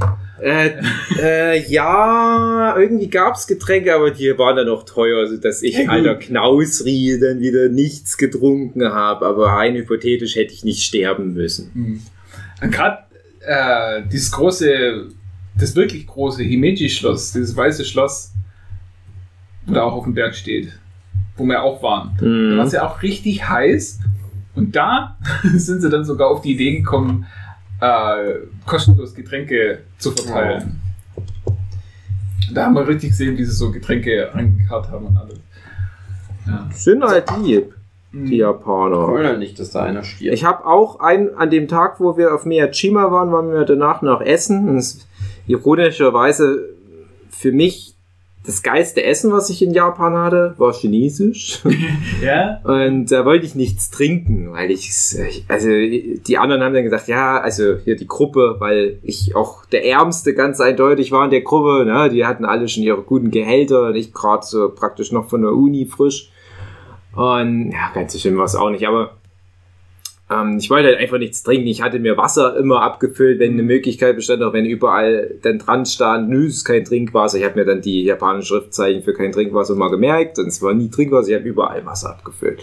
Überall waren öffentliche Toiletten, teilweise auch die, wo man so im Hocken wo reinpullert. Äh, Und überall habe ich mir Wasser abgefüllt, kein Problem. Und ich brauchte auch wirklich viel zu trinken. Dann habe ich gedacht, nee, ich ich überall fülle ich mir Wasser ab, Leute. Also ich, ich hole mir jetzt hier nicht noch ein Getränk. Ja. Und dann haben die mir einfach ein Getränk geschenkt. mhm. Hm. Gratis dazu, du musst ja auch kein Trinkgeld, also du sollst ja auch kein Trinkgeld bezahlen in Japan. Dachte ich, na, da hätte ich jetzt schon, also ja, dafür, genau, Trinkgeld fürs Trinken. Nö, nehmen die nicht an. Auch ein cooles Konzept irgendwie. Ja, Das stimmt, das ist auch echt geil. Kein Trinkgeld. Alle Zahlen, wo du irgendwo auf einer Rechnung siehst, das ist genau das und du zahlst das und fertig ist. Das ist da echt kack mit Trinkgeld. Verletzt da deren Ehre, Ja. wenn du Trinkgeld gibst. Ich habe sogar gelernt, da waren wir mal, also als, als wir auf dem Kiyomizu-dera waren, ähm, ich weiß nicht, wir hatten da halt viel gemacht an den Tag, es war glaube ich der Osaka-Tag. Und wir haben uns dann noch, nachdem wir zu spät aus Osaka zurück waren, ähm, da hatten wir uns eigentlich noch auf dem Kiyomizu-dera treffen wollen. Ich weiß nicht mehr, ob du da mit warst auf dem Kiyomizu-dera oder ob ihr schon da wart. Das kann sein, ja. Und wir wollten uns halt anscheinend dann mit euch oder ein paar von euch treffen und es war schon echt spät. Und dann haben wir gegen unsere Natur uns entschieden für ein Taxi. Mhm. Ich dachte, ja komm, Taxifahrer, gibt mir doch da jetzt mal was. Dann haben die gesagt, das kannst du nicht machen, weil wenn du da Trinkgeld gibst, bedeutet das, dass du das nicht gut fandest, wie der Taxi gefahren ist. Ich Ja, weiß, Geld, dass er nochmal das genau, genau, das war halt dann die Erklärung. Fand ich schon sehr abstrus. Mhm. Der hatte auch ein bisschen mit mir geschimpft, weil ich was falsch gemacht hatte mit dem Hinsetzen im Taxi oder was. Ah nein, ich wollte meine Tür selber zumachen. Das Ah, war's. Ah, nicht. Gar keine Chance. das sind echt Zustände, du. Ja, Das schaffe ich schon noch. Aber dann beleidigst du halt auch wieder den Taxifahrer, weil du dann ja damit unterstellst, dass er die Tür nicht richtig zugemacht hätte. Naja, also ich habe noch ganz viel zu erzählen. Der Hugi auch, Mhm. hat er vorhin ja schon gesagt. Und der Jochen auch. Mhm. Und dann würde ich sagen, wir machen vielleicht mal. Kütteru, Kütteru. die Aufnahme, du. Und du machst ein andere Wetteru. Ja, Sayonara. Andres Auftritt, aber André hat das Schneidepult verlassen Mhm. und ist woanders. André. André, das Podcast UFO ist gelandet. André, möchtest du auch noch was sagen? Sag mal was also wir haben uns noch nicht verabschiedet, aber wir machen, sagen jetzt Tschüss und bis nächstes Mal, wenn es Also- wieder heißt, nächstes Mal geht's so weiter. du, mit dem Aber. André, wenn du jetzt noch was sagst, dann bist du offiziell Teil von der Folge gewesen. Dann kannst du deinen Namen mit wohin schreiben. André macht das internationale André Zeichen findet das für kultig, Arschloch. dass es jetzt so aussieht, als ob wir, äh, als ob er gar nicht da wäre. ja. Und dann schneidet er sich später dann doch rein und sagt, ja, genau, ich war Ja. da. Er war die ganze Zeit mit uns mitgelaufen. Und dann kommen dann immer nur so Tonschnippelze wie, ja, ich erinnere mich. Oh ja, an diesem Tag war es warm. Genau, diese Socken trage ich heute noch. Ja gut, Dann habe ich die Maggie gebummt. bis nächstes Mal. Tschüss. Ja, das wären mindestens acht Folgen, glaube ich. Mhm.